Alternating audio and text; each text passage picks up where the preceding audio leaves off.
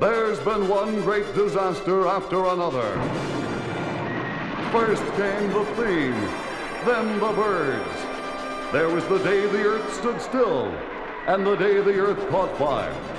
If it didn't come from another world, it came from beneath the sea. But now comes the greatest disaster of them all. It's a riot! It's a scream! It's the funniest, most hilarious movie since Gone with the Wind.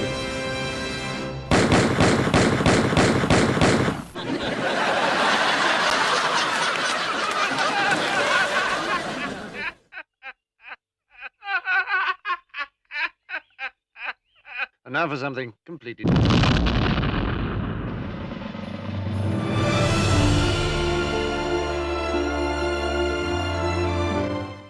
Olá e sejam bem-vindos a mais uma emissão dos Críticos Também Se Abatem, o vosso programa sobre cinema e televisão na Rádio Universidade de Coimbra.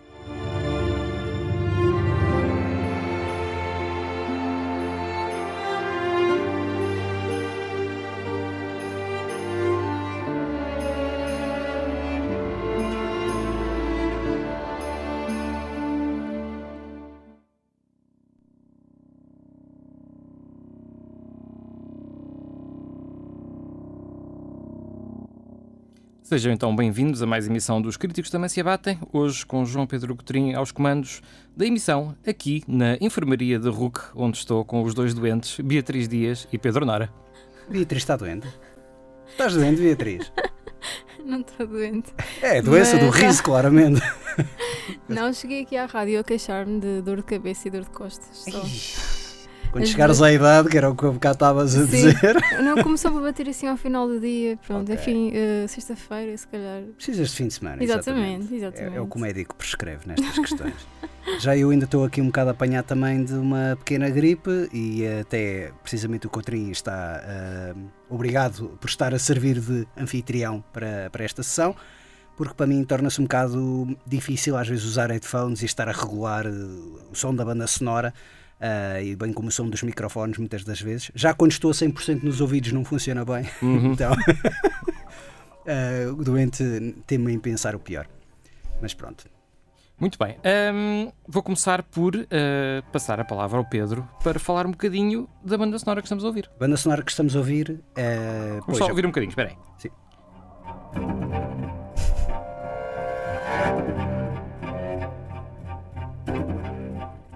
De que, de que filme de suspense é isto? De que Pedro? filme suspense? Ah, não é de um filme de suspense, é de uma série, uma banda Uhum. sonora de uma série. Ah, Trata-se de a série Too Old to Die Young, a banda sonora da autoria de Cliff Martinez, e trouxe por ocasião, porque essa foi a primeira série televisiva da autoria do Nicholas Winding Refn, Uhum. que muita gente deve conhecer por causa das longas metragens, ah, nomeadamente o Drive, a longa metragem, mas também fez outros ah, filmes visualmente espantosos, mas narrativamente hum, bizarros. Sim, Valhalla Rising, o... Exatamente, o Bronson, O Bronson, também o- o, Pusher, a trilogia Pusher também, Fear X. Ah, acho que já vi quase tudo dele e aprecio, de uma medida ou outra, quase tudo dele. E hum, realmente esta, esta série é uma série que saiu em 2017 pela Amazon Prime. Ah, ainda creio que está lá, só que está muito, muito escondida, porque foi um investimento que a própria Amazon depois se arrependeu de ter feito, na medida em que era uma série bastante controversa e não estava, digamos, a ter eh, retorno nenhum, qualquer. Pois, imagino Ahm, porquê. e agora, mas ago- agora ele repetiu a proeza na medida em que foi a Netflix que decidiu lançar uma nova série dele, eh, que é o Copenhagen Cowboy, que saiu no início deste ano e foi um bocado também por, eh, por isso que eu, que eu trouxe esta banda sonora, um bocado para recordar. eh, Mas a, a série já acabou? Pois, a questão é, é, é engraçado. Tanto uma série como outra, a perguntar-lhe se é apenas uma primeira temporada ou se é uma minissérie. E ele diz, e isto é uma coisa que eu acho um, um piadão da parte dele, é, ele diz quando faz aquilo, quando faz estas séries, quando fez o Too Old to Die Young, foi exatamente o mesmo que ele fez com esta, que é, muito provavelmente estes serviços de streaming não vão renovar. Então o que eu faço é, eu pego no dinheiro que eles me dão e faço, vou até magicando algumas coisas, improvisando algumas coisas, criando sequências novas, e vou-lhes pedindo se calhar mais um dinheiro ou outro para ajustes ou para cenas novas, até o momento em que eles cortam a torneira e eu, pronto, ok, acabou. Depois pergunto, vocês querem que eu faça mais? Eles dizem não e pronto, fica assim a E série. fica assim. Ahm, Hum, mas realmente, tanto uma série como outra, não vou dizer que terminam com um cliffhanger, mas claramente terminam numa ambiguidade, num final aberto, ah, que realmente torna um bocadito frustrante, mas acho piada porque, eh, por exemplo, Too Old to Die Young era uma série cujo primeiro episódio era uma hora e meia, o segundo episódio era uma hora e meia. opa, é assim. Espera, Não, o é que- último é meia hora. A questão é, quando chega à duração do último, eu estava a ver como é que ele vai conseguir resolver isto tudo no próximo episódio. Porque eu estava com a ideia que era uma minissérie, uma série limitada. E chega ao último episódio e a meia hora ele, ele não vai resolver e comecei-me a rir. Ahm, aqui é um bocado. É, é mais certeiro, na medida em que são todos episódios de 50 minutos. É uma história que está contada, mas é uma história que claramente dá espaço para futuras temporadas. Mas, dado que é uma série também ahm, eh, falada em dinamarquês, é o primeiro produto dele falado em dinamarquês desde a trilogia Pusher, Uhum. Ahm, e tem um certo ritmo, uma certa cadência, já própria do Refn, ah, e mesmo uma história meio bizarra, que acho que não vai haver assim. tanto- É, é- é muito direcionado para aquele culto dele. Mas a, a cadência é mesmo em que uh, Too Old to Die Young. É a mesma que o É Too que Old to na Die altura Young, sim. uh, recomendaram-me essa série e foi do tipo, pá, te- tens que ver esta série, olha, eu tenho a certeza que vais gostar. E era uma pessoa. eu? Não, É que não. foi, eu, eu recomendei a muita gente. Não, muita gente e, era, e é uma pessoa que até uh, conhece minimamente os meus gostos e eu pensei, ok, vou ver. Pá, hum, no máximo vi dois episódios e gostou muito, muito, Sim. muito, muito, porque não há.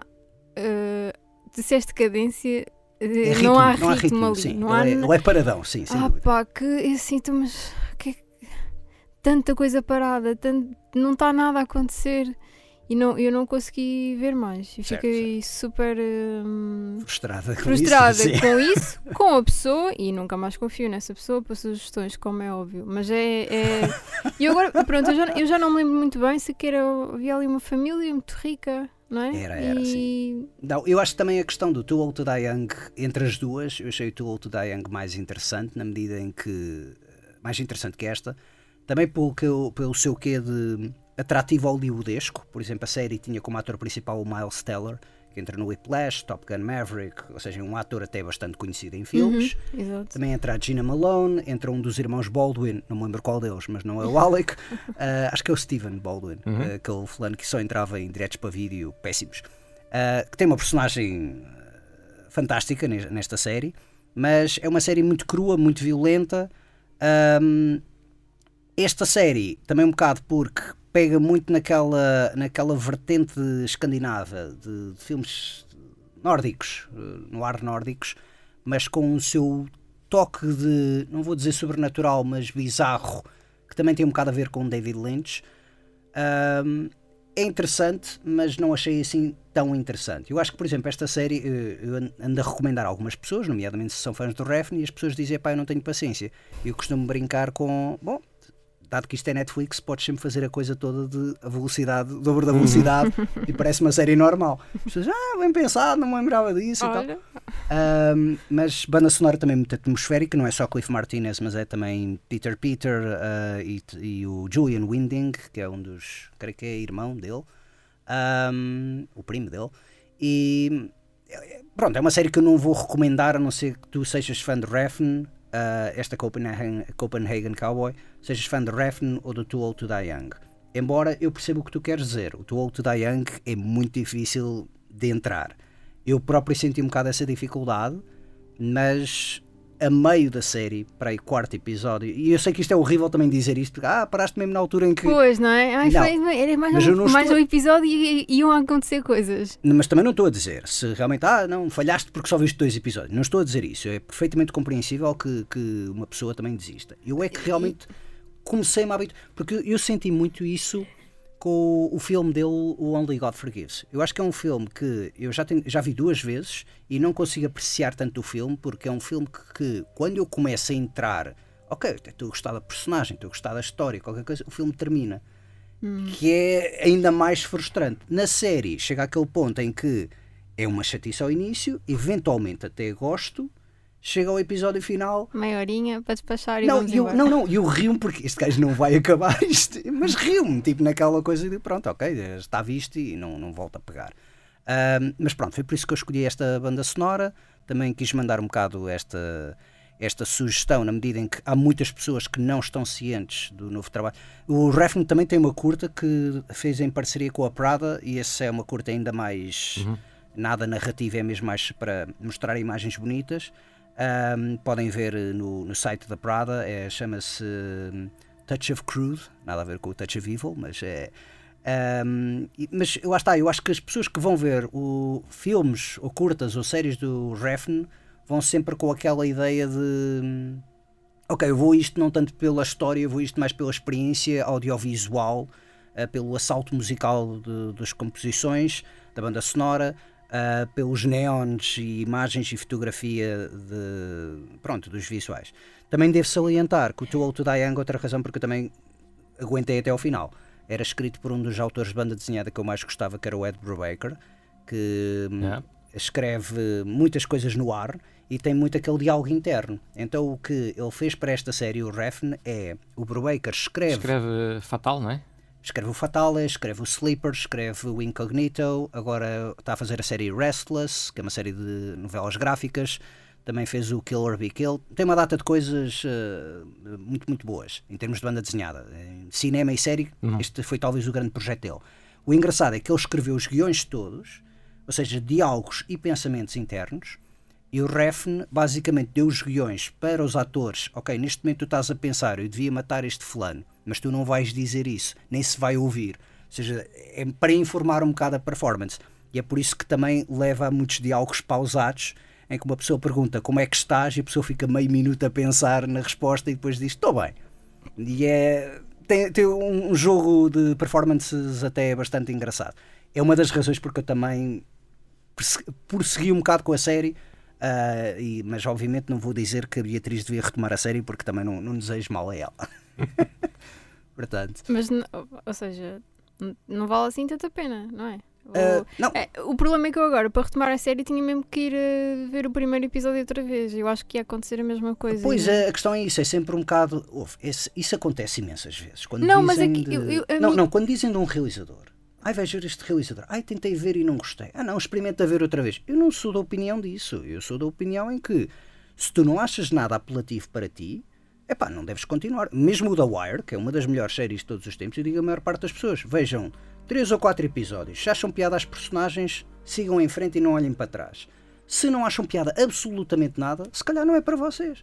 Só que, entretanto, The Wire tem sido tomado como a melhor série de sempre, as pessoas sentem um bocado também aquela pressão, pressão, social de, exato. Ah, eu tenho de ver, senão, se eu não perceber porque é que é a melhor série de sempre, vou ser tomado como, como idiota. não é a melhor série de sempre. Hum, não, não, não. se preocupem. Sim, também, também te sentiste isso? Também desististe do Wire? Não, não, por acaso vi, mas também estava ali assim a demorar um bocadinho, mas eu gostei das personagens. Eu estava a gostar ali e, e fiquei com curiosidade. De- eh, despertou ali alguma coisa. Hum. E, ao- contrário do. E também não tem nada a ver o ritmo de, do Wire com a Too Old to, to Die. Mas é um ritmo bastante invulgar do que tu apanhas, quer em séries, quer em filmes. Sim, mas eu também. eh, é que, eh, eu até gosto deste ritmo assim deva- devagar, ou seja, as coisas têm o seu tempo. Daí terem-te recomendado, se calhar, a série. Sim, mas ok, eu percebo. Não, não sei. não- eu acho que a própria pessoa viu, há, há de ter visto o primeiro episódio e se calhar nem sequer continuou a série. E recomendou-me na mesma. eu não sei. Isso é não uma sei. partida muito cruel.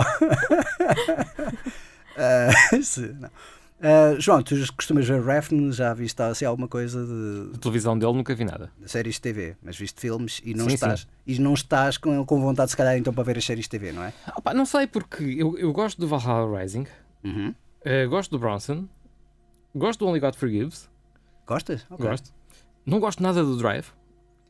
Eu gosto do Drive e gosto. Eu gosto de É, trabalhos lá derivados dele. Sim, sim, sim. O Neon Demon é dele também, não é? Neon Demon também também é não, dele. não sou grande fã do Neon Demon.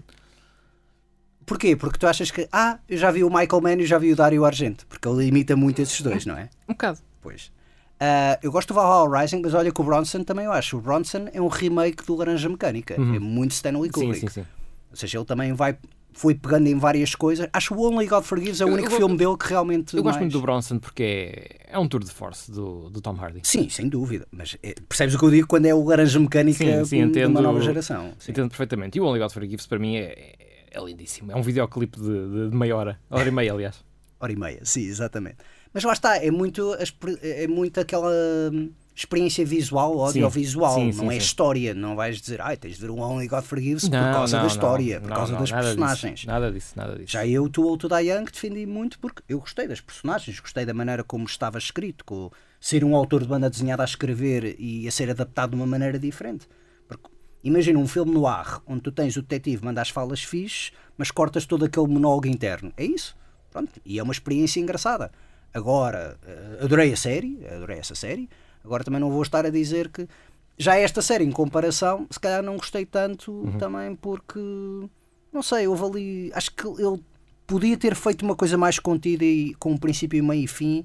E ele repetiu um bocado esta proeza da série da Amazon só mesmo para gozar com os serviços de streaming que basicamente tomam lá dinheiro e depois nunca mais falamos. Porquê? Porque é, hoje em dia é assim.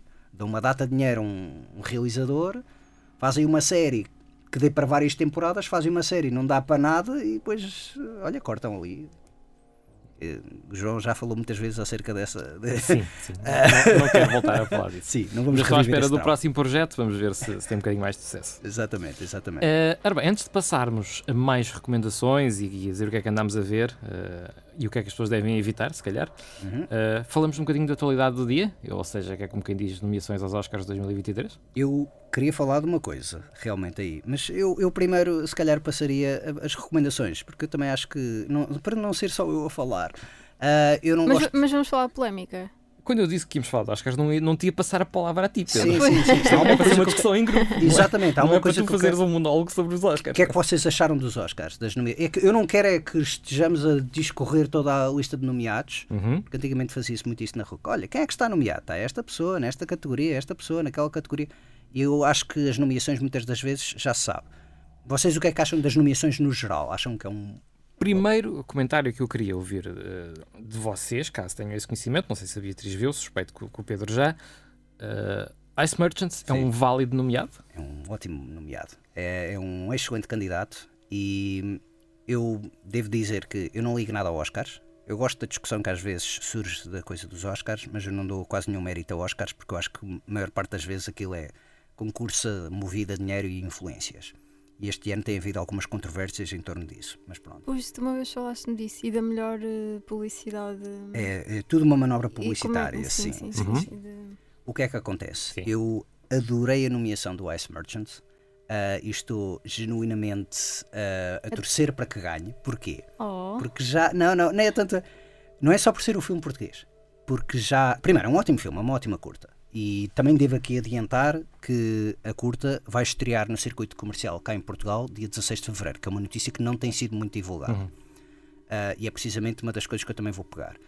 Ahm, eu estou a adorar esta nomeação porque, e já falei muitas vezes neste programa, que eu acho que às vezes as pessoas, quando olham para a animação, não é menosprezam, não, é, não menorizam, nem menosprezam, nem, nem ostracizam, é literalmente desprezam. não Não, desprezam. Não é tanto não ligar, é aquela coisa, ah, tu gostas de desenhos animados? Ok, eu não gosto muito. Tipo, tu gostas? Que bela porcaria! E eu Isso é, é de, um, de um- de um desprezo e de uma ignorância, como se, se a própria academia que, que, que dá os Oscars não tivesse sido fundada pelo, pelo dinheiro da animação da Walt Disney. não é? Exatamente, exatamente. A questão é, eh, mas por exemplo, tu tens muita coisa, eu já falei às pessoas tipo, então achas que vai ganhar o Oscar? E eu, bom, é esperar pelos Emmys, que é os, filmes- os, os Oscars de animação, é um dos nomeados também, e se ganhar é um dos principais candidatos, porque muitas das vezes a Academia também olha para os vencedores dos Emmys antes de, for- de- para um bocado para encaminhar a, a- a decisão. Ah, e a verdade é, um dos, das duas curtas, há duas curtas em comum nos nomeados a melhor curta, quer no, nos Annie, quer nos Oscars.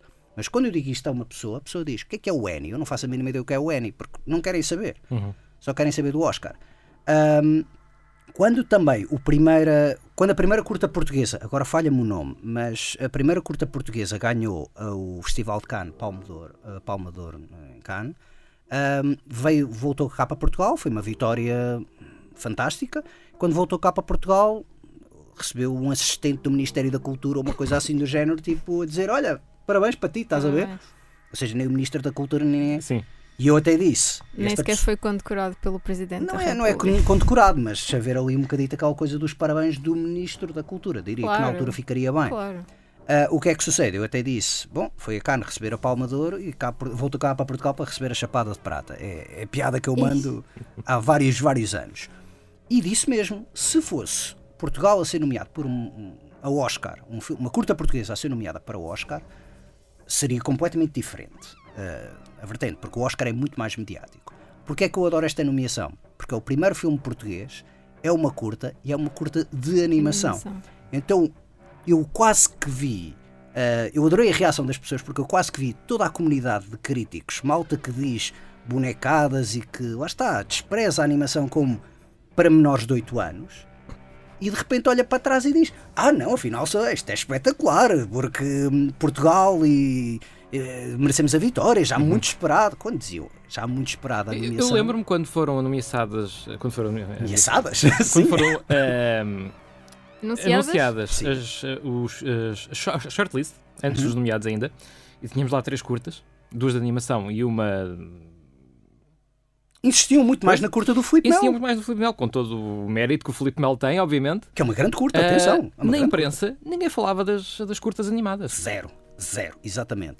E a questão é, tu tens muito. também Mas, mas mesmo agora, quando saiu a nomeação, eu não vi nenhum telejornal a abrir com esta notícia. Devias ouvir eh, rádio, Beatriz. A Antena 1, por exemplo, eh, passou o dia todo a falar daquilo, eh, com entrevistas com o É. realizador, com os produtores. Uhum. Ok, Convidaram mas também televisão, os mas outros televisão, nomeados. Mas televisão. Não, não houve nenhum. Vi no telejornal. Não, mas é o seguinte. Não, mas abrir, abrir o telejornal. Ah, com, tipo, não, não, mas é o seguinte: telejornal nunca abre com notícias de cultura nem cinema, a não ser que seja uma grande, grande figura. Mas tenho a ideia que abriu. No canal não acho que abriu com admissão. Eu tenho a ideia que foi no final, porque geralmente quando eles Mas- metem essas. É o seguinte: se ganhar o Oscar, vai abrir o telejornal, posso-te garantir. Será? Ah. Será? Hum, sim, sim, sim, aí acho que sim. Temos que ganhar um Oscar para a, para a cultura portuguesa abrir um telejornal. Infelizmente, sim. A Opa, questão. é- é- pronto, eu estou a dizer, eu estou a dizer isto de uma forma negativa, que é como é que é possível estamos nomeados pela, pela primeira vez e nem isto é suficiente para abrir um telejornal. Continuamos a falar de futebol e agora de outras hum, polémicas Uhum. E isto não chega para, para abrir um telejornal. Eu acho que isto era matéria suficiente, não era? Sem e, dúvida. e não devíamos. Ah, isto, é- isto irrita-me, juro, irrita-me. Eh, Acredita que eu também acho. Não, não darmos valor a nada e agora vai lá para fora. Já está nomeado.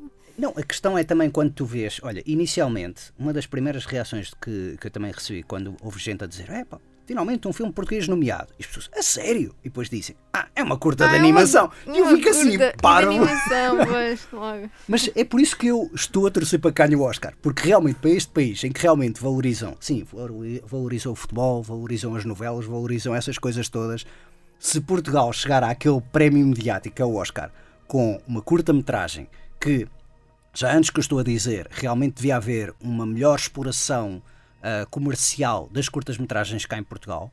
Temos um- uma mão cheia de festivais que faz isso, temos ótimos serviços de streaming que estão a melhorar muito mais a acessibilidade, mas pá, aí, eu não vou, eu não vou meter-me assim em números, mas a grande maioria dos- do cinema que se faz em Portugal é curta-metragem, é o mais Uhum, acessível. É mais E há- barato? É, pronto, é o mais acessível, exatamente. É o que lhes permite também maior criatividade e maior liberdade, eh, maior liberdade criativa, vá. Ah, e uma melhor expressão do que da, da voz cinematográfica nacional. O que é que sucede? As pessoas não querem saber de curtas, muito sinceramente. Mesmo este filme, lá está, este filme, ah, para aí, dia 29 ou 30 de janeiro, ah, vá, semana passada, vá, ah, saiu uma notícia a dizer: Quer ver o Ice Merchants? O filme ainda não tem distribuidora nacional. Ou seja, o filme só passou nos festivais e em salas de cinema independentes, como por exemplo a Casa de Cinema, que eu até disse a ti e à, e à Sandra, precisamente para passar. Isso, por exemplo, foi uma ótima jogada de muitas salas de cinema independentes, que era passarem as três curtas, que era o, o Homem do Lixo, o Ice Merchants e o, e o Lobo Solitário. Um, porque levou pessoas. Era uma sessão de 50 minutos, cerca de 50 minutos, e levou pessoas às salas de cinema para ver curtas. O que é que sucede? Uh, isto também foi no âmbito de circuito de festivais.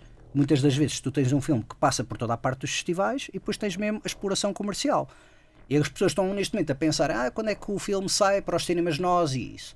Ou seja, só depois da nomeação, eles estavam à espera da nomeação que o filme efetivamente fosse nomeado a Oscar, para então, ok, agora vamos discutir como é que vai ser a exploração comercial.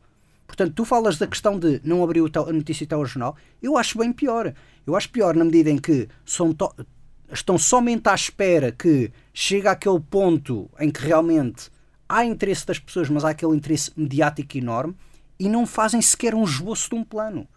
Isto foi tudo feito, agora anunciaram a data de estreia, e como há bocado disse, realmente, pronto, é 16 de fevereiro, mas não se sabe como é que vai ser, se, quanto é que vai ser o bilhete, se vai ser um uhum. preço simbólico, se vai ser agarrado a alguma longa-metragem. Eu, por exemplo, quando vi o filme, eu vi o filme no Caminho de Cinema Português, e vi o filme juntamente com uh, com, com o, o, filme Os Demónios do Meu Avô, do Nuno Biar. Pois eles fazem sempre isso, uhum. os caminhos, não é? Fazem sempre isso. uma ou duas, uma ou duas uh, curtas, curtas consoante o tempo e depois a, é. a, a longa, o filme em si. É, é, é, muito raro isso acontecer no circuito comercial. Já aconteceu, já vi curtas no, no circuito comercial antes de uma longa metragem. Eu não duvido que tenha sido o plano inicial. Mas não portuguesas, curiosamente. Sim, sim, mas eu não duvido que tenha sido o plano inicial de ok, vamos esperar quando é que sai o Demónios do Meu Avô e vamos colar aqui o Ice Merchants. Qual foi o, o, grande problema? Entretanto, veio a nomeação ao Oscar e tem aquele, aquela janela de oportunidade e interesse em que temos agora de explorar isto muito bem, porque se isto correr mal e não ganhar, e esperemos que não, mas eu uhum. acho que uh, literalmente estou com grande expectativa que sim, porque o filme é muito. Não, não, o filme é muito bem feito. A Beatriz está-se a rir, mas o filme é muito bem feito. Eu não estou a dizer isto por ser um filme português ou por ser um filme de animação, uma curta, apesar de ser os três. Acho que é um filme bem feito. Quando eu vi o filme no Caminho de Cinema Português, Gostei imenso do filme e gostei do filme a seguir, que lá está, foi Os Demónios do Meu Avô. E eu disse mesmo, foi das melhores sessões de todo o festival que, que, que vi. Até fui falar com o programador, o João Paes, e disse mesmo, opá, eu lamento dizer, mas acho que foi a sessão que eu, funcionou melhor para mim em termos de, de qualidade dos filmes, em que gostei de todos os filmes. E ele disse, ah não, concordo, realmente acho que é um bocado, é uma sessão que está, está muito bem feita, os seus três filmes foram muito bem recebidos, não foste a única pessoa. Chatice é que filmes de animação, a maior parte das vezes as pessoas vão ver, ah, não, a animação é para crianças. Eu, eu também sou da ideia que hoje em dia as pessoas, quando querem ter filhos, querem ter uma desculpa para poder ver filmes de animação. Hum. Quando eu não preciso ter filhos, nem sobrinhos, nem nada, eu nunca deixei de ver animação. Não, Deviam dar o, Rejected do Donner de Svelda às criancinhas, queria ver a World of Tomorrow. Uh... World, World of Tomorrow é bonito. Certo, mas sim, sim, percebes o um tô, Não sei se já viste o Rejected, que é. Rejected, já, sim, é pesadíssimo, sim, é pesadíssimo, é pesadíssimo. Mas no meio da apreciação, nota que é, no meio da apreciação não é dos críticos, mas da malta cinéfila, da malta que vai ver cinema, esses filmes são obras-primas. Uhum. E mesmo o World of Tomorrow, isso é um ótimo exemplo que tu acabaste de pegar. Eu nunca sei dizer o nome do homem porque é Don Exfeld. Erzfeld. Erzfeld, ok, obrigado. Um, os a malta crítica na altura começou a dizer: Mas isto são desenhos rudimentares, isto da história está muito coisa. Foi mesmo, foram os fãs, foram os fãs do, do homem, dos filmes dele, que começaram a dizer: Vocês são partos, isto são dos filmes mais significativos. Uhum. Acredita, são filmes espetaculares. Agora, se eu te mostrar uma imagem do filme, do estilo de desenho, estilo artístico que ele uhum. usa, tu vais dizer: vocês, não, vocês estão a gozar comigo, isto não pode ser sério. Mas se tu veres qualquer uma das curtas dele, uh, ficas completamente, ok, este fulano tem mesmo uma visão artística muito, muito própria e que merece maior reconhecimento.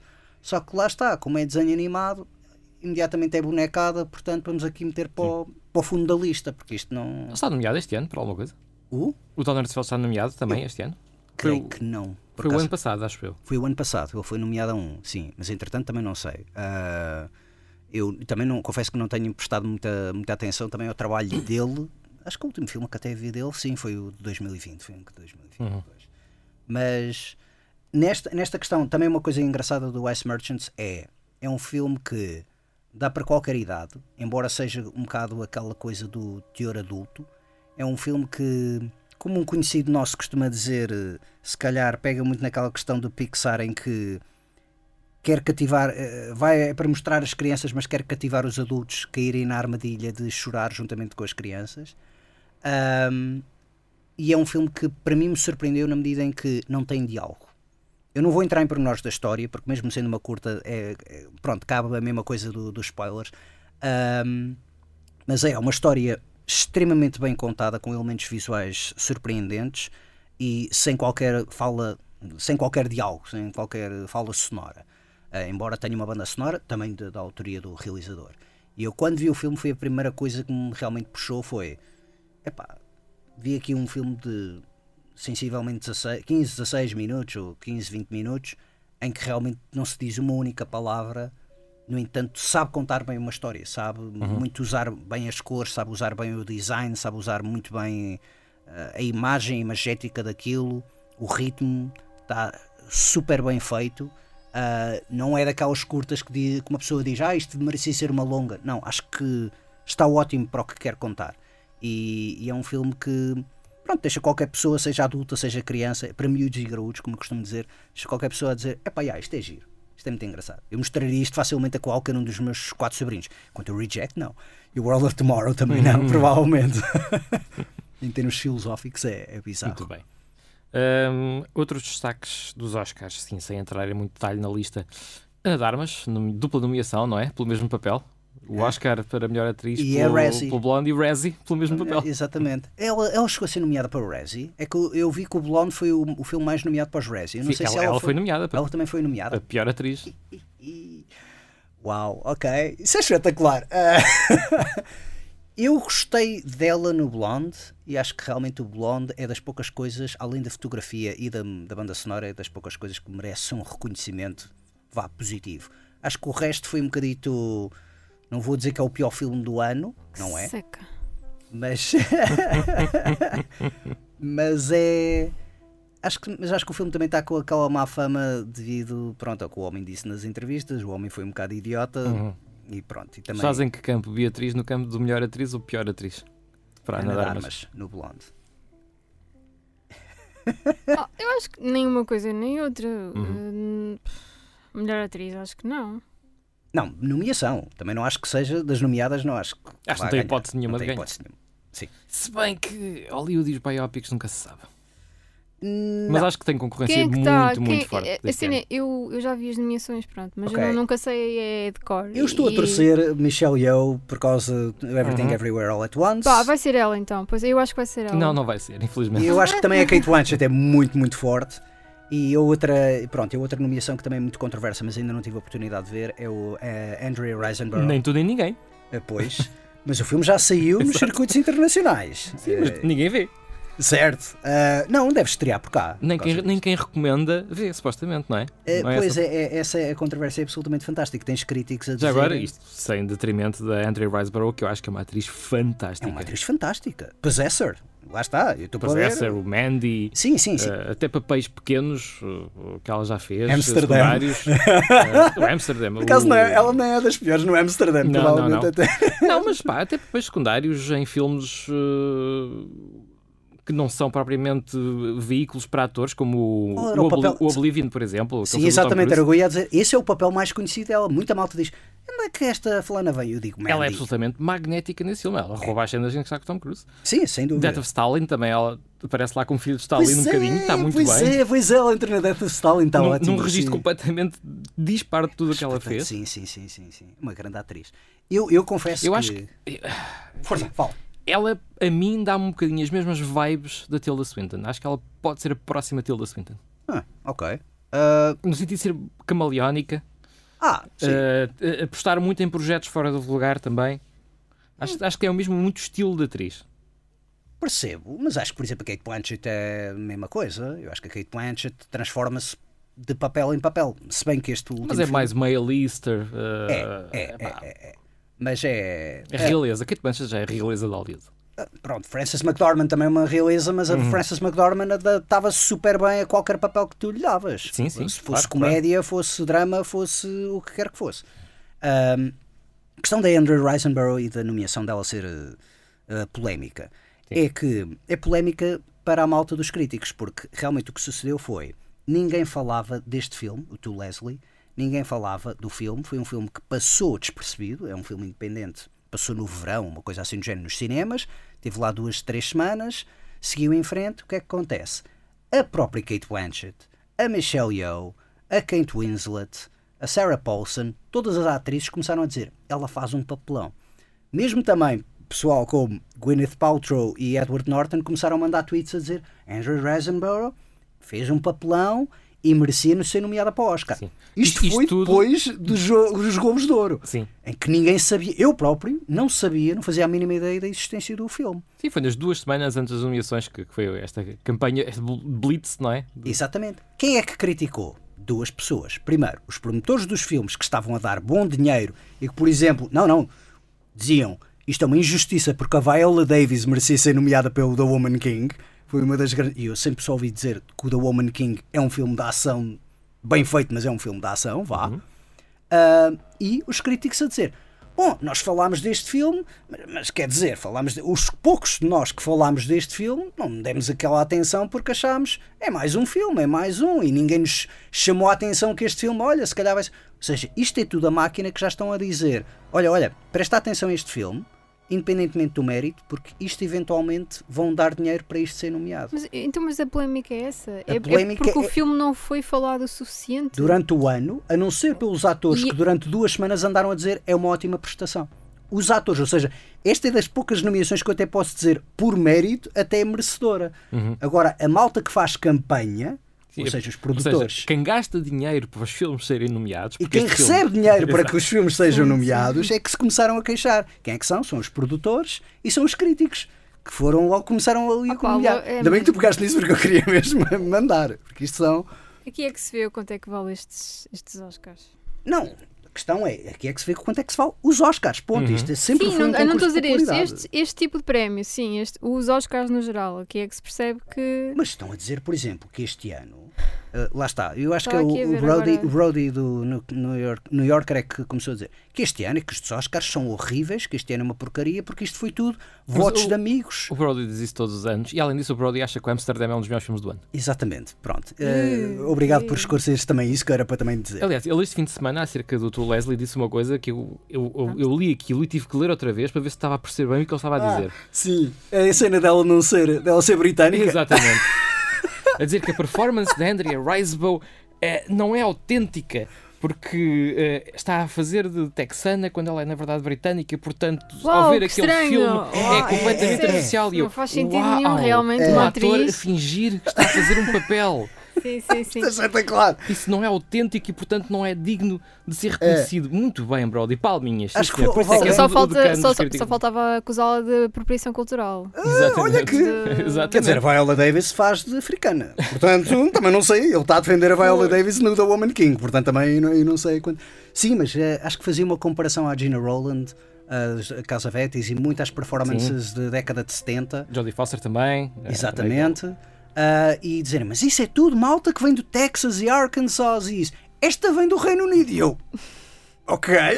Então, Mas pronto, enfim. Mas isto literalmente são, são críticos a quererem defender o seu ponto de vista e que metem as palas para ficarem ali fixados. Exatamente. Ainda não vi o, o To Leslie e vou ser sincero, tem um ótimo elenco. Tem a Alison Janney, tem o Mark Maron. Estou muito curioso para ver o filme. E também é de um realizador, ou realiza, ou realizadora, se calhar até realizadora, estreante. Um, é o primeiro filme de, de- de realizador ou realizadora. Ah, e a verdade é que estou muito interessado em ver o filme, sim, para ver realmente ah, a Andrea Riseborough, ao ponto que, lá está, Kate Winslet disse, isto é talvez a melhor performance que já vi de uma atriz do meu tempo a fazer. Ou seja, isto é aquela performance mesmo poderosa. Estou com um bocado de receio de ver o filme e ser um bocado como o Dallas Buyers Club, que é um filme que eu gosto muito por uma performance que é o Matthew McConaughey, mas convenhamos, é a única coisa válida naquele filme. Ele carrega o filme às costas. Não sou contra filmes em que realmente sejam reconhecidos quando é um ator ou uma atriz a carregar o filme, a prestação do filme ali a, a, a carregar o filme às costas com a sua prestação. Mas pronto, é um bocado naquela onda de estou para ver se não é somente a. Estou, estou interessado em ver o filme, estou muito, muito interessado em ver o filme, mas é aquele que eu não posso opinar, porque tanto, sim, tanto quanto sei também pode ser aquele filme que foram os amigos que foram falar eh, bem dela e que ela foi nomeada por causa disso. Mas achei uma, um piadão quando a academia começou a pensar vamos investigar a campanha, porque isto claramente houve aqui uma pressão da parte do Twitter, porque nenhum, nenhuma das pessoas estava a prestar atenção a este filme até há duas semanas atrás, e isto tudo adveio de quê? Dos promotores e dos críticos que andaram a trocar dinheiro entre eles e depois tipo, não deu em nada. Então estão a ver ali o dinheiro a voar. Enquanto ali. Mas pronto. hum, estou, eu iria pegar também nessa questão de. E tenho de, fazer, tenho de fazer sugestões aqui à Beatriz, porque a última vez ela, ela pediu para falar de dramas. Uh, ela houve um filme que ela já viu e está nomeado ao Oscars. Eu até iria puxar para ela a ver esse filme. Essa é também a estreia de uma realizadora, Charlotte Wells. Uhum. Uh, é um filme que, que eu já vi também, mas deixa a Beatriz a falar. Já viste? Não, João. provavelmente não. O João não vê filmes. Eu, de- é deste assim, século. m- O João não adera ao culto do novo. Eu tenho curiosidade em ver filmes, por exemplo, os Benches of Inisherin. Gosto muito de Martin McDonagh, gosto muito do In Bruges, é um dos Ok. meus preferidos. Sim, sim, sim, sim, sim. vi ontem também. Hei de ver o filme eventualmente. Muito bem. Não, não, não adiro a essa de. Tenho que ver quando toda a gente está a ver quando o filme sai. Não, Certo. não hei de ver o filme, não importa se é amanhã ou se é daqui a dois anos. Esse é um dos filmes que também iria falar, mas deixa então aqui a sugestão. A Beatriz, fala então. O do After Sun. O After Sun, Falar sim. sobre o After Sun. Eu lembrei-me imediatamente de ti por causa do Normal People. Exatamente, por- exatamente, percebes? Porquê que eu fui ver o filme? Porquê que eu queria muito ver o filme? Por causa do autor, Certo. eu, eu adorei a série Normal Sim, sim, People e então fiquei logo eh, muito curiosa para, hum, Para para, ver ver, o filme. para ver o filme. Gostaste do filme? Agora pergunta é que nem cheguei a perguntar se gostaste do filme. Tu disseste que viste, mas não sei se. Eh, eu gostei do filme e tenho visto também muita gente a gostar e hum, eu acho que o filme é, é muito bonito e eu até queria um bocadinho mais. Tu já viste o filme? Já vi o filme, sim. Pronto, eu acho que é mesmo uma. hum, hum, como é que eu ia dizer? Aquilo é mesmo um. É, é quase alguém que nos está a, a mostrar o álbum, não é de fotografias neste caso, é mais de vídeos da- das férias de um, de, um, de um pai e de uma filha. Eu acho que isso está está mesmo muito bem retratado e eu fiquei até com vontade de hum, não só que aquelas férias tivessem durado mais um bocadinho para eu estar com eles e, e gostava também depois fiquei com curiosidade de saber como é que depois aquelas duas pessoas se tinham vá, envelhecido como é que depois se tinha ah, desenvolvido a, A relação. deles, Sim. mas o filme é, é, é muito bonito, mas lá está, é porque é mesmo eu acho que é. E sinto que também. Não, não vou dizer que faz lembrar Norm- Normal People, mas lá está, mas é um filme muito eh, banal, porque são só umas. Está tá só a acontecer umas férias normais. Eis o porquê que eu gostei tanto do filme. Eu acho que o filme tem uma data, tem um sumo muito subentendido em que tu realmente. Não é o filme que faz a papinha toda, é o filme que te mostra cenas e tu, através dos trejeitos e da maneira como as cenas são desencadeadas, tu vais-te apercebendo certas coisas, mas não tens a certeza porque o filme não te dão nunca... tudo. Exatamente, Exato. nunca te chega a dizer foi isto que Foi aconteceu a assim, seguir. exato. Foi isto que aconteceu antes. Uhum. E eu gosto imenso desse género de filmes, embora realmente não sejam para todo o público. Gosto imenso quando um filme realmente não, não escarrapacha ali toda. Por exemplo, um outro filme, e era um outro trama que eu também ia sugerir, porque é um ator que eu sei que tu também gostas, que é do Brian Tyler Henry, do o Alphonse Paperboy do Atlanta. Sim. Ele entra num filme que é o Causeway com a Jennifer Lawrence. Muita malta mandou a perguntar, então no filme da Jennifer Lawrence, como se fosse ela a realizar o filme. Eh, eu digo, é, é porreiro, é um bom drama, mas não é tanto pela Jennifer Lawrence. Essa sim é uma atriz que é A-lister e que realmente tu não consegues. Não estás a ver uma polícia, uma médica, estás a ver a Jennifer Lawrence a fazer de Jennifer polícia ou médica.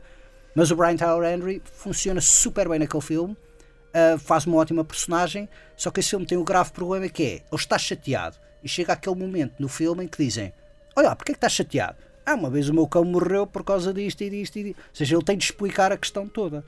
Enquanto, por exemplo, o After Sun é uma pessoa está chateada, vê alguém a passear o cão e fica imediatamente mais chateado e mais ressentido. E tu ficas, ah, se calhar ele está chateado porque perdeu o cão. Mas nunca te chegam a explicar propriamente isso. São aquelas pistas que eu gosto imenso de, disso na narrativa. Eu gostei imenso do After Sun por causa disso. E também tem ali uma parte, a parte da discoteca é absolutamente brilhante porque ah, não vou entrar em pormenores. Os, os flash. Sim, não vou entrar em pormenor, Sim. mas é um filme que. é- essa é uma cena em que, mesmo que tu não te apercebas o que é que está a, a acontecer, sentes simpatia com aquela cena. Sentes temor, sentes eh, êxtase, sentes uma data de sentimentos que tu ficas ali um bocado a ver aquela cena em que realmente não é aquela coisa de te fazer chorar porque olha, agora estamos tristes e agora tens de chorar. Mas é uma cena super bem emotiva, super bem conduzida, ah, tal como o resto do filme. Eu acho que é um filme que vale muito pelo pela empatia que te gera, não é tanto pela história que te conta, mas pela empatia que te gera. É um é filme. isso mesmo, é isso mesmo. Sim, Pronto. sim, sim, sim. Desculpa, estou aqui a roubar a. Não, não, não, mas tu consegues explicar as coisas melhor, pronto, a- não, não necessariamente. de melhor forma. Também devo dizer que isto é do produtor Barry Jenkins, que fez o Moonlight e fez o If Bill Street Could Talk. O Moonlight foi um filme que toda a malta falou, mesmo quando, antes de ter ganho o Oscar, porque, por causa dos tópicos que abordava. Discriminação racial, homossexualidade, etc. Já o If Bill Street Could Talk, achei um filme igualmente lindíssimo, acho que é a coisa mais próxima que tu tens de um filme Wong Kar Wai no cinema norte-americano, e eu costumo descrevê-lo dessa maneira. Só que a verdade das pessoas é, mas do que é que trata? É um casal? É sobre isto? É sobre o apartheid? É sobre o racismo? É sobre o holocausto? Ou seja, as pessoas vão ver aquele filme e ficam ficam-se um bocado pela aquela Mas é- fachada banal, que era o que tu estás a dizer. Mas é- depois é isso que eu estou a dizer quando eu digo que é, uma- que é uma coisa banal, é não, não te vai tratar de um assunto em específico. É a ou primeira camada. ou tu, tu não consegues dizer que aquele filme é sobre. eh, eh, lá está, ou, eh, esses tópicos sobre de- as férias. Este filme não é sobre as férias do pai e da filha, não é? Não, mas é, é isso. Mas o filme são as, as férias de- entre o isso. pai e a filha, Mas não é? não é sobre as Não é férias do sobre. pai. Percebes? É, e a versão é a mesma. O- o- os filmes são como os ogres, que são como as cebolas, têm muitas camadas. Ah, Desculpem. Mas olha, então e o Espíritos de Inisherin? Porque isso era um filme que eu também. Eu já falei do Vi, filme. vi, vi ontem. E o que é que achaste? ontem. Ahm, eu, eu gostei. Eu, eu tinha visto o trailer antes só para saber que se era seguro ver o filme. Porque Era seguro. Tenho, tenho, pá, tenho aquele problema de se forem coisas com suspense, não consigo. Uhum. Ainda por cima, ia- pronto, como ia ver eh, cinema. ahm, sinto que o trailer não é muito fiel ao filme, no sentido em que ahm, acho que o trailer é, é- é muito levezinho. Uhum. E depois o filme começa assim, muito devagarinho, levezinho, com piadinhas. É quase impossível tu não te rires por causa daqueles destaques eh, muito acentuados. E eu acho Uhum. que isso também traz alguma piada. Eh, e depois o filme vai ganhando ali uma. eh, uma trama que se vai adensando e no final tu chegas ao, ao fim do filme Pensando, é, vai descendo ali por uma espiral e o, negra. e o que- filme é- chega a ser pesado. no pesadão, entanto, no entanto, tem ali eh, um, eu- há um momento que eu achei muito bonito, o momento do, do lago, em que ela está no lago descalça e aparece o rapaz, pronto. Ahm, e depois eh, pronto, depois a parte final, ou seja, aquilo vai ficando cada vez mais eh, eh, mais denso, Uhum. mais ajuda-me. É, é o seguinte, e também eu digo isto. Por isso é que eu tô- mas por isso é que eu disse a parte do trailer, porque tu, eu acho que quando vi o trailer fiquei com a sensação que era mais comédia do Ah, que uma outra comédia, é um buddy comedy, sim. Pronto, do que outra coisa. E, e até quando fui ver, alguém dizia: Ah, pois isto, é- isto é um filme sobre amizade, não é? E eu. "Eh, não, acho que é sobre inimizade até. É, é sobre o fim de uma amizade e como despoleta para dramas, para conflitos. Ahm, é o seguinte, o João Pedro Coutinho já muitas vezes também falámos, eh, é um dos filmes preferidos dele e eu também sei ah, disso, e é um dos grandes filmes para mim dos últimos 20, 20 e 25 Epá. anos. O In Bruges, nunca, se nunca viste o In Bruges, vê o In Bruges. Sim, é, é um. Para mim, é um dos meus filmes preferidos do século XXI. Só que eu apontei, quando eu falei deste filme, eu falei há umas semanas atrás, falei com a Sandra, vocês não estavam cá, eu falei no programa, Uhum. falei da Sandra. Eu acho que há uma falha no In Bruges que este filme não tem, que é o In Bruges que tu começas a ver e inicialmente tu pensas, ok, eu estou a ver uma coisa pseudo-tarantinesca. O filme começa muito com essa vertente. Sim, sim. Mas à medida que vais desenvolvendo, ah não, calma, isto não é Tarantino, isto é muito mais denso, muito mais complexo. Os personagens são muito mais complexas, as falas não são tão fixe one-liners, mas tens falas icónicas. Ahm, tens ótimas interações entre as personagens. Aqui é muito na vertente em que é mais na Irlanda. As duas grandes influências em termos. E já ouvi também uma crítica péssima, já nem sei quem é, mas literalmente fiquei irritado, quando disseram que este filme, o Inisherin, é à base de. São boas performances a puxar isto, o resto do filme, a realização é desinspirada e insípida. Epá, discordo por completo. Em termos de cenário, isto é lindíssimo. Acho que é um dos filmes com uma fotografia lindíssima, que aquilo passa-se mesmo em terras daquelas antigas da, da Irlanda. Fez-me lembrar muito o The Field, do Jim Sheridan, com o Richard Harris e o Sean Bean. uh, que é um excelente drama que até valeu a Richard Harris uma, uma nomeação ao Oscar na altura, 91, 90. Um, e também faz-me muito lembrar o, o Bergman. Eu, da última vez que eu falei com a, com a Sandra, eu até disse, eu até enganei-me a dizer o nome do Martin McDonough, porque eu até disse Michael. Mas ele tem o irmão que é, é o John, John Michael. Michael. E eu fiz confusão com os dois. Sim, fez o Calvary e o Garda. Gostaste do Calvary? Eu gostei dos dois, do Calvary e do Garda também. Ok. Ele depois fez uns. Ele fez mais, depois. sim, sim, sim. O Calvary é. Que também o... foram produzidos pelo Martin McDonough. Exatamente. O Calvary é o prelúdio para este filme. Hum. É um Este filme é melhor que o Calvary. Arrisco-me até a dizer que este filme é melhor que o In Bruges por causa disso. Mas, sim, sim, eu sei. Não, porque eu gostei da maneira como a história está desenvolvida. E há muitas pessoas que às vezes ficam a ver e realmente vão enganadas um bocado pelo trailer a pensar: peraí, eu pensei que ia ver uma comédia hum. ou sequer uma dramédia, quando o filme é pesadão. É pesadão. É, quando pesadão. eu digo isto é Bergman, é porque é mesmo parece aqueles dramas rurais do Bergman da década de 50 e 60. Uh, ah, estou a falar, uh, não, não do sétimo selo, mas a Hora do Lobo, por exemplo. Uh, chega a ser assim tão pesado.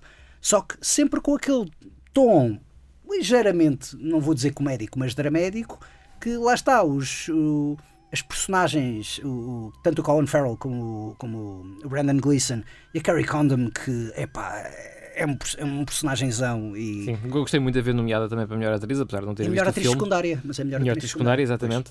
Mas devia ser melhor eh, atriz. Devia ser melhor atriz, sério? Para mim devia ser. É, essa é quem? É a irmã? É a irmã. Okay. Eu, eu, é a terceira personagem. Eu gosto muito dela sim, sim, sim, desde aquele filme com o Jet Li. Sim, sim, sim. Quando sim, eu vi pela primeira vez. Sim, sim. Depois sim. na, na, no Luck, a série do um, Scorsese. Luck, é Scorsese no... a série? Não, é do Michael Mann. Michael Mann, exatamente. Também entrou no Better Call Saul. Better Call Saul, início, exatamente. Também entrou, entrou no Avenger, no, num dos Avengers, ela é a voz que substitui o, o Jarvis, é sim, Friday. Sim. Um, gosto muito dela, gosto muito dela. Sim, sim, também. E acho que ela faz um papelão aqui. Uh, e realmente, nomeação devia ser Oscar Melhor Atriz Principal, mas pronto, enfim. Uh, mas, Já havia muitas. Sim. Uh, mas Os Espíritos de Dana Sharon é um excelente filme, precisamente para comparar. Até porque o, o Três Cartazes à beira da estrada, embora eu tenha gostado, eu pensei, isto não rivaliza com o In Bruges. Este filme eu consigo dizer que rivaliza com o In Bruges e dou até um bocado de vantagem, porque lá está, o In Bruges é o McDonald's entra lá a dizer eu tenho de chamar a atenção, o que é que eu vou fazer? Vou fingir ser o Tarantino uhum. durante meia hora. Quando tu vais ver este filme, tu imediatamente já estás a ver, ok, yeah, vamos ver um filme do Martin McDonald desde, desde o início. E acho que isso é, é ótimo. Agora, é bizarro, tem lá umas reviravoltas muito bizarras que uma pessoa não está à espera. Portanto, tentem, eh, isto a todos os ouvintes que estejam a ouvir, tentem ir sem expectativas para o filme, porque é como eu digo, não é bem uma comédia, não é bem um dramalhão. Não, eu, nesse, não é uma comédia de todo. Não é? Mas não eu é? rimo, mas eu rimo Pois, bastantes mas- vezes. se- mas- intra- O Em Bruges também não é uma comédia. Mas apesar de muita gente achar que é uma comédia, não é uma comédia. Vê o Em Bruges e vais perceber. E tu vais achar. Vais Mas um- riste no início. Não, riste várias maneiras. Várias vezes. É o seguinte, o Não, Ray não, não. Fiennes entra e toda vez que o Ray Fiennes abre a boca é absolutamente fantástico. E também é outro problema. Este não tem o Ray Fiennes. Uhum. Ah, mas sim. Ah, Desculpa, estavas a dizer, Beatriz. Não, não, mas eh, tu riste ao longo do filme, sempre. Sim. o Bruges, sem dúvida. Não, não, neste aqui. Do... Ah, também, também, rime. Também, rime. Tens, tens coisas, tudo o que tenha a ver, tens um personagem que é, que é um burro, que é Jenny. Tudo o que tenha a ver com essa personagem, eu Oh. rimo. Oh, Se não, tu- mas tu- ri, não. Tudo! Sim, Tudo. sim. Se tu Mesmo- vires, sim, não mesmo- digas spoiler, não digas spoilers. mesmo as cenas mais chocantes, eu rio porque é um certo tipo de humor, mas é assim, é um Ok, humor. já estou a perceber, porque é um animal. e- Não, mas é ridículo, não, é um bocado aquela coisa do ridículo. Cai no ridículo aquilo tudo. A história cai um bocado no ridículo, mas é muito bem trabalhada. Pois, Acho bem é feita por. Não é qualquer um que consegue fazer, ok, eu vou fazer uma história que é assim, assim, assado. E consegue fazer funcionar. Acho que o grande problema hoje em dia é as pessoas querem escrever coisas tão espantosas e mirabolantes que depois chega ali um, um momento em que tu pensas, ah, porque é que tu meteste esta cena da ação e esta cena da ação com o dinossauro e com esta explosão e tal isso? Porque eu queria fazer muitas coisas grandes. E acabas por perder e acaba por ser ri- ridículo, não há consistência. Este filme consegue, apesar do enredo ser, não vou dizer estúpido, mas nada previsível, consegue manter um filme, uma, uma coesão narrativa. E acho que é a grande força do, do filme. E sim, é o seguinte: Everything Everywhere é talvez o meu preferido dos candidatos e eu estou a torcer para que ganhe. Sim. 11 nomeações vai ganhar uh, melhor guarda-roupa, de certeza. Sim, sim, sim. E só, sim, mais sim. nada. Não, eu, eu- eu gosto muito do filme também, não estou a dizer mal do filme. Acho é que a academia. Estás a dizer mal Ah, da não, não, academia, Isto né? para, para calar as pessoas que acham que, que o filme Não, é não, muito bom. o melhor ator secundário é bem possível que seja o Short Round, porque toda a malta está a adorar a Uhum. prestação dele. Mas acho que sim. Sim, também. acho, acho que, acho que é um bocado aquele síndrome do Senhor dos Anéis. Sim, sim, sim. Vamos dar-lhes um monte de nomeações para ver se eles escalam, mas sim. não, não lhe vamos dar nenhuma. É um bocado isso. Também estou a torcer muito pelo Marcel da Shell, que a Camila mencionou no, antes do fim de ano, num dos programas, e realmente ela fez uma ótima descrição, não, nem sequer vou-me arriscar a- em, em sobrepor a descrição dela porque é perfeita. Ahm, mas sim, é um filme muito, muito ternurento, muito, muito bonito e que estou a torcer para que ganhe Se a eu melhor votasse- longa. Hã? Se eu votasse, para mim ganhava o Triangle of Sadness. Eu não gostei do Triangle of Sadness Ah, tanto como umas pessoas. Eu gostei muito. eu É o seguinte, tanto, tanto, tanto, tanto. Opa, qual é o problema do Triangle of Sadness? filme, é dos Qual é, o meu pro- qual é o meu problema com o Ia Triangle of. Sadness? Todas Tão- as, tão todos os bom, atos tão- são muito bons, mas todos os atos delongam-se. Ah, Eu acho que todos os atos delongam-se. Todos. não. Gostei do, do filme, Discordo Yeah. completamente. Não, gostei não, imenso não. do filme, gostei das personagens, mas acho que Opa, o primeiro ato, o segundo e o terceiro, todos eles individualmente eh, ficam lá demasiado tempo a mais. Não, não. Eu discordo. Até acho que o terceiro devia ter tido mais tempo. Mais tempo. Mais tempo Ah. em tudo. Do terceiro, dos três, talvez eu era que merecia mais tempo, sim, sem dúvida. Mas mesmo assim, houve ali uma parte que ali fica um bocado, eh, o que é que estamos aqui bem a fazer? Ah, não sei e tal. Ou seja, devia sim, serem cortados. Já, já que estamos a olhar para os melhores filmes, uh, só houve 10 filmes este ano?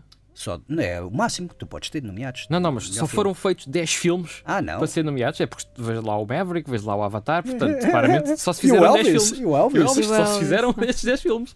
Achas que o Top Gun Maverick ganhou porquê? Dinheiro! O Elvis a mesma coisa, Avatar a mesma coisa. E é por isso que o Tu Leslie, quando passa e recebe uma nomeação sem ter gasto nenhum dinheiro, hum, Hum, houve aqui marosca. Não sim, houve só Maro- não, houve marosca não feita por nós. a questão é essa. Ah, mas também devo dizer que para a semana também vou falar de um dos grandes nomeados, que é o Tar, ah, do Todd Ai, Fields. quero muito ver. Sim, é, mas vou, isso fica para a semana. Entretanto, epá, pronto, realmente estamos a- quase a acabar, né? Eu não sei quanto tempo é que. Vamos acabar Sim, eventualmente. estamos- estamos Tem mais ou menos um minuto. Ah, temos mais ou menos um minuto. Ah, Beatriz, tu falaste então de dramas, o que é que também tens mais visto? De visto falámos do After Sun, o Sharon, Deixa-me só ver aqui na minha lista o que é que eu vi. Causeway. Eu falei do Causeway, não sei se viste o Causeway ou não, Não. mas recomendo. Ah, sim, tu és capaz de gostar do Causeway. Ah, Ah, vi o The Menu.